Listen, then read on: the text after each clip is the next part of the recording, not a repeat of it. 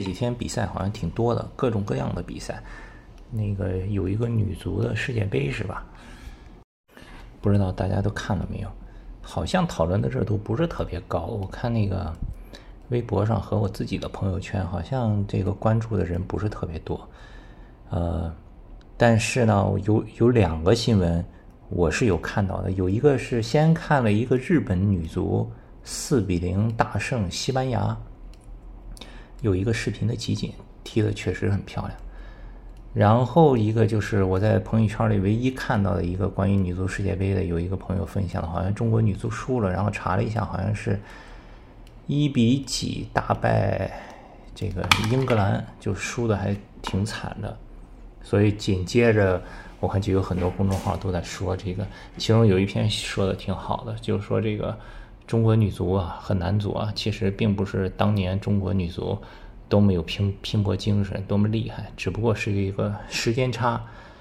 现在经过这么多年，就明显女足又把男足的这个路啊又重新走了一遍。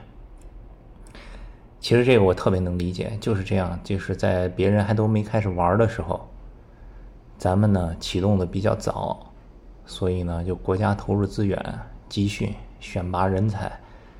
打了一个时间差，拿了一些成绩。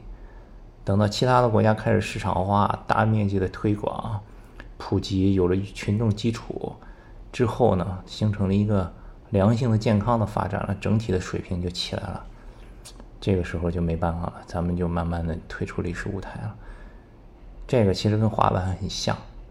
二零二一年东京奥运会的时候，滑板女子中国有一个滑手。拿了第六名，这个也是因为这个滑板刚刚进奥运会，全新的项目，很多这个国家和地区，它还是以男子为主，因为这个滑板在其他的，尤其是发达国家，可能发展的时间就会比较久一点，有一些群众基础。这个整个女子呢，还是一个很初期的阶段，玩的这个小女孩也不是很多，所以就是一个自然生长的初期阶段。但是咱们就看到了这个机会，所以国家投入很多。跨界选材啊，那个花很多钱去修各种专业的训练场馆呀，然后又送他们去国外集训呀，反正就是投入了特别的多，集中力量办大事儿嘛。最后拿了一个第六名。但是随着这几年进了奥运以后，其他国家慢慢慢慢的也都开始发展起来了。所以你看前一段这个迪拜有一个什么奥运的积分赛。排名里面就看不到中国选手的这个名字了，已经。明年巴黎奥运会不知道怎么样。但是滑板和和这个足球还是有点不一样，就是起码在市场化这方面，我觉得滑板可能比女足还是要好一点吧。你看现在全国各个城市疯狂的修滑板场，各个商场里头就感觉都要标配滑板场了，没有滑板场都不好意思出去跟人打招呼了。这个。八零后的父母普遍，九零后父母都开始送小孩去学滑板。只要有这个群众基础在，再进一步的扩大，慢慢慢慢的，这个金字塔底下的基座变大了，那肯定塔尖儿就会越来越高。随着基座的扩大，塔尖儿也会越来越高。所以，再过一个比较长的周期，看看滑板能不能像日本一样。逐渐的随随着这个市场化发展起来，而不会像女足一样就没有市场基础，对吧？没有群众基础，只有你在拿了冠军的时候，赞助商和这个普通的群众才会想起你来，才会新闻多一点。平时谁看女足呀，对吧？没有这个市场的需求。说起来，这个日本，这不是呃七月份小孩就放暑假了嘛，所以带小孩出去玩，呃，前一段也是去日本玩了几天。先去了大阪，又去了东京，这也三年多没出去过了。第一次出去，呃，去大阪呢是有一个以前在青岛的一个朋友，他以前是一个日本人，他以前在青岛住了十年，也是做一些生意，他也玩滑板。他后来离开中国了，回日本以后呢，在大阪就自己开了一个滑板店。啊，我知道他开了一个滑板店，但是呢，也不知道他开的到底是一个什么样的滑板店。在 Instagram 上看见过，滑板店很小。就觉得啊，对吧？就呃，just another skate shop。这次去大阪以后，我就去找他玩，去看了一下。哇，这个大受震撼。就是没想到他开的滑板店还是一个 特别精品的滑板店，就是跟在国内看到的滑板店非常不一样。所以我也拍了很多的短视频，在我们的那个滑板的账号在一直的发，一直给国内的滑手介绍。就他的滑冰店特别小，非常小。我第一天去的时候就看，哦，对，店里收拾的是比较规整，对吧？那个井井有条，有各种配件呀，什么该有的都有呀。但我第二次去的时候，我就开始没事嘛，在店里跟他聊天然后就坐着开始翻他那些版面，一看，哎，怎么这么多牌子都没见过呀？然后就开始跟他聊起来了，所以他也开始给我介绍。所以呢，我就开始就拍了一个短视频，我说，你看大阪的这个滑板店都卖什么滑板？特别特别多，有这个欧洲的，有西班牙的，有英国的，有美国的，美国的也有很多一些小众的品牌，等等等等的。他们店竟然连 Baker 都没有，对吧？那些大的品牌什么的，Element 什么，这个 Santa Cruz 什么这些平时大家所比较常见的什么 Toy Machine 这种美国的大牌，什么 Real 都没有。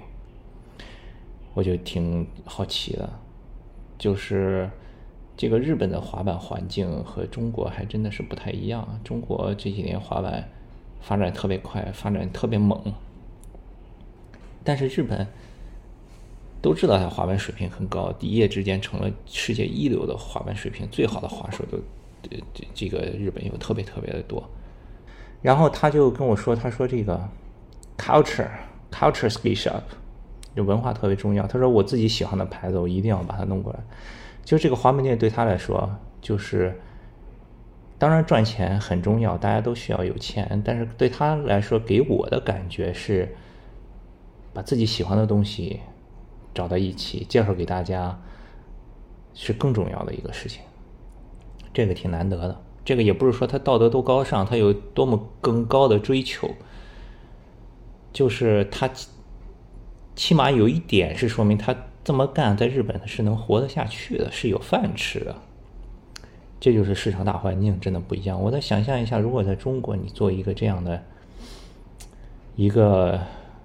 纯自己爱好的，按照完全按照自己的喜好来进货的，全都是各种小众的、没听过的品牌的这么一个小花门店，能不能存活下去？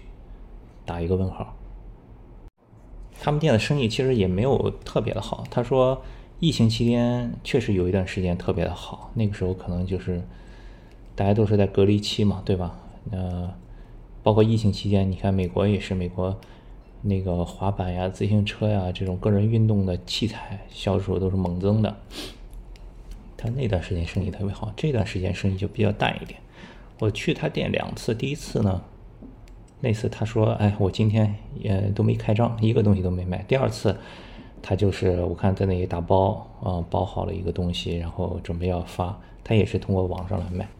包括后来我在日本又转了一些其他的花粉店，关注了一些 Instagram 账号，我看他们这个好像都是比较统一的操作，就是他们主要还是用 Instagram，呃，他们 Instagram Story 会发的比较多，他们的 Post 一般就是进了什么新的好的东西，拍一下照片，放在上面 PO 一下，啊，这个介绍一下多少钱什么的，如果关注他们的店呢，对吧？或者是周围社区的。经常去的朋友刷到了，一看有自己喜欢的，可能就会来找他买，或者是网上的商店下单这样。他们的 story 呢，我包括我关注的几个滑板店哈，都是这样的，就是一般早上会发一个 post 的自己的店面的门门面，上面用一些花体字写一写哦，今天开业怎么怎么样，或者是今天有事不在，对吧？哪一天休息？对他们星期天是休息的，我也很惊讶，星期天休息，哇塞！在国内，这个周末肯定是要是赚钱的时间，对吧？尤其现在华明教学铺开了以后，周末才是销课的主要的时间。小朋友放假，怎么可能休息呢？对他就是只卖这种小众的品牌，周末还要休息，还能活得下来，确实是一个比较神奇的事情。这个市场环境，啊。对，说回来这个 Instagram Story，然后呢，他 Story 他这一天中就会发挺多东西的。如果比如说店里来了什么人买了一个什么板，他也会拍照发。啊，有一些产品也会拍照发，基本上就这样一个套路，通过这个 Instagram 来宣传，呃，自己的店铺的这个小社交媒体。这是大阪阳光的店，对，他的店后面还有一个小仓库，里面自己修了一个 mini ramp。啊，他还带我去看了离他那个店有一段距离的另一个店，也是在大阪的，在郊区的一个小的花店，开的时间没他久，可能开了一年多吧，都挺友善的，一起玩一玩，聊聊天，呃，晚上还一起吃了烤肉，都蛮好的。这个就是大阪的朋友的滑板店，就是店铺不大，就是只卖自己喜欢的东西，搜罗那种全世界各地的。哎，比较有风格的、有文化的一些产品，他的 T 恤也是，全都是各种小众的品牌。我在那个短视频里还提到过，他店里还卖 DVD，这个给我感触也很大，因为在国内很久都没有看到卖 DVD 了，对吧？你家里可能都找不到 DVD 驱动器了。我就问他，我说你为什么还卖 DVD 啊，对吧？他说这个，因为整体日本社会是一个很保守的社会，到现在都不是很接纳滑板。你看他们拍的滑板的视频里面，百分之九十都是在晚上拍的，白天不可能让你拍。那个保安啊什么的，就抓的特别严。包括以前其他的场合的其他不同的时间，我采访或者聊天的日本滑手都是反映同样的问题，他们就很很怎么说呢，就很不忿儿。就是你看这个，你要说主流社会认同，呃，东京奥运会的时候，男子滑板的金牌是日本的。到现在，他们主流社会也不认同。你在马路上滑板，马上保安就来了。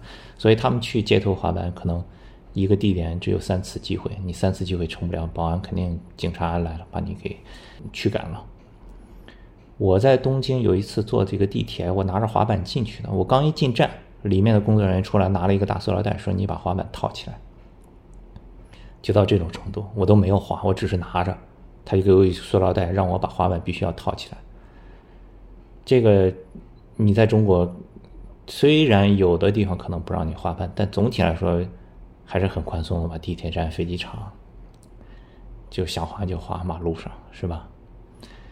呃，这个确实是日本滑手的这个环境啊，比中国要难多。说回到这个 DVD，正因为社会不认同呢，所以呢，他们就遇到了很多问题，比如说他说。你看，你去拍滑板 video，尤其是这个街头滑板，你很多要那些花坛呀、大理石的台阶呀什么的。你如果发到 YouTube 上，他说就会容易被大众更广的大众所看到。前一段日本不是有一个很出名的滑板片，在全世界都很出名，那个 Sasha 给他们发了，叫 Length Three。他说那个就是那个发出来以后，因为太出名了，出圈了，很多人都看了以后，其中就有一个地方。啊，就是来找到了他们这个拍摄的团队，发了他们很多钱，说啊，你们破坏这个公物呀什么的。所以他们有很多这种小的团体呢，他们就自己拍了 video，就做成 DVD 来分发，在华门店销售。这样的话，就只有华门圈内的朋友可以看到。阳光自己的描述是这样，比较安静，嗯，内心比较安静。这个也是。让我感触挺大的，就是他们竟然追求内心的安静。如果在国内的这个环境的话，大家都想要急不可待的说：“哦哟，我要去给大众推广呀，我要把这个东西介绍给大家呀，我想要让更多的人来接触到呀，对吧？”怎么可能说把这个东西仅仅保持在一个小圈子里就很开心，以达到自己内心的安静？这个确实是不太一样的。呃，然后离开大阪，后来我们去了东京。东京呢，呃，认识一个滑板摄影师，我就问他，让他给我推荐了一些店铺，包括咖啡店、书店、滑板店什么的。然后他给我推荐了一个在，呃，因为最后一天，呃，没有什么安排了。我看到那个川崎有一个比较大的滑板场，呃，我就坐地铁挺长时间，我带着妹妹一起去滑板。然后呢，他给我推荐说，在川崎有一个二手的服装店，这个老板是一个滑手，我就去看了。那个店特别小，非常非常小，几个平米。虽然也是楼上楼下，但是非常非常小。呃，里面卖的呢，就是一些二手的衣服啊、帽子啊、双肩背包呀什么的，货很少，嗯，也比较单调。但是也能活下来，我也是觉得很纳闷，还是一个实体店。就是日本的市场环境跟中国真的是太不一样了。你做一个只有几件衣服，两个衣架，对吧？两个那种长的两衣架上面挂了一些衣服的，这样一个小的实体店也可以活下来，还挺出名的那个店，Modest 好像是，你可以去搜一下 Instagram。然后在那个店跟老板聊完了，看了一看，他说旁边还有一个滑板店，我也去了。那个滑板店叫 Fabric。后来我知道这个滑板店也是比较出名，这个老板五十一岁了，他就是只是卖那种很 old school 的东西，比如说以前美国 Dogtown 时代的那种单桥的滑板呀，里面 Independent 的桥啊，什么 Vans 的鞋子呀，然后。这个老板给我印象也很深，他还收藏了很多嗯这个呃八十年代的老的滑板，Christian h a s o y 的什么的，在自己的店里陈列着是非卖品啊什么的。然后我看到他店里的 T 恤啊，挺有感觉的，是那种 old school 的，有点纹身的感觉的 fabric。我问他，他说：“哦，这个是 Santa Cruz 那个传奇的滑手。”呃，Eric 来的来日本的时候来到我的店，然后他给我写的。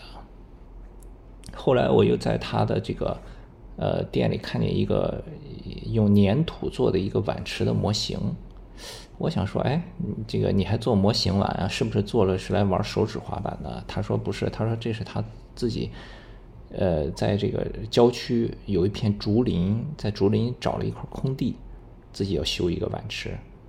而且那个地方因为四周都是竹林，那个挖掘机什么的也开不进去，所以只能他自己一个人是肩挑手扛。他已经修了三年了，希望今年年底前能把这个碗池的部分修好。碗池周边他还想做一些小的道具，这样。哇塞，这个也是让我挺震惊的。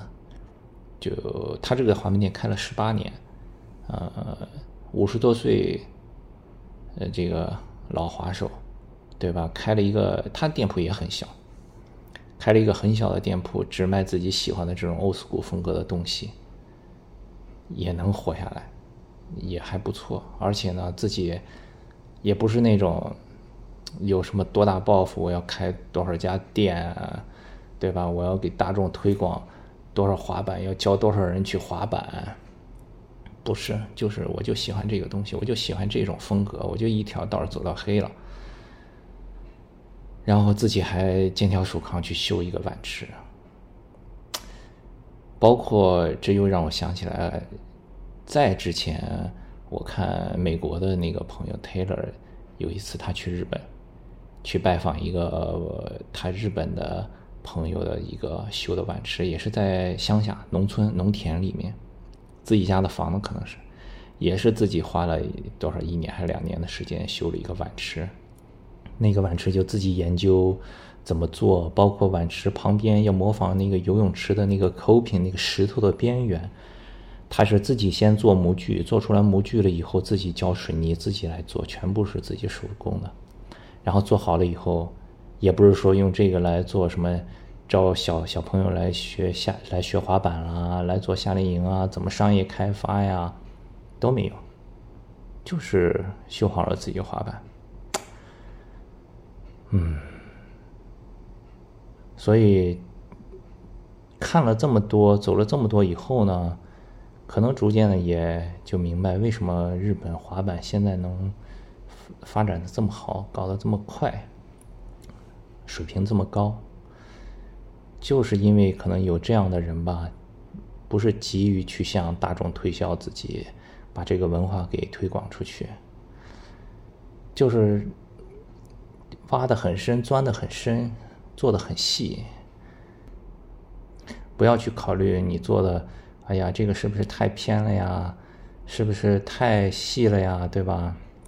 太专业了，大众看不懂呀？喜不喜欢呀？有没有市场呀？这些都不用去想，就把你自己的东西给做好，慢慢慢慢的，一定会影响到其他的人。这个才是一个比较健康的方式吧。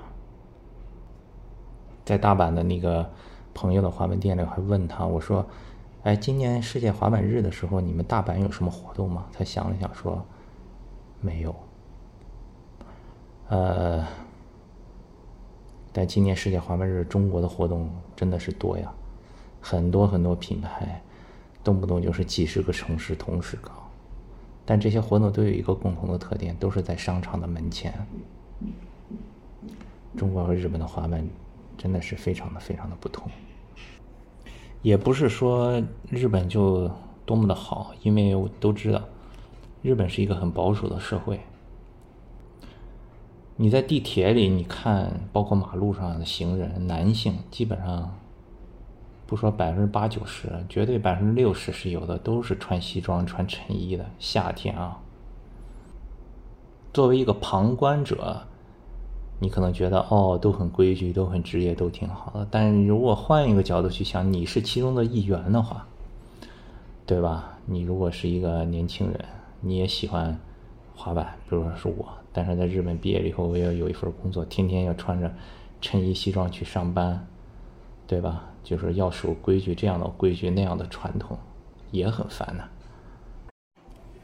去日本旅游的时候，你经常会，比如说听到哦，这家什么做点心的店做了多少多少年，几代传承，对吧？那家做什么什么的什么匠人，什么从他爷爷辈爷爷的爷爷开始做，怎么怎么样的。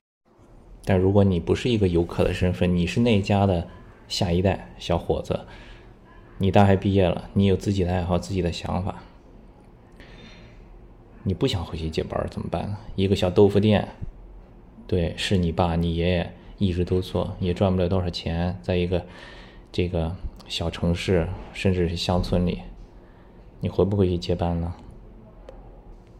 我觉得很多人可能就耐不住这个寂寞吧。这个就跟 整个社会和这个民族的性格特点有很大的关系了。现在你看日本，它不光是滑板、足球，它真的各个项目都很凶的，冲浪也是。呃，珊珊和阿舍攀岩，他们有时候看前一段看了一个什么攀岩比赛，决赛前十名有九个都是日本的攀岩选手。就一旦他们。心里头没有那么多杂念了，就是不太在乎这个其他的东西，全部聚焦在这件事情本身以后，这个就很可怕了。行吧，随便先聊这么多，下一期再见。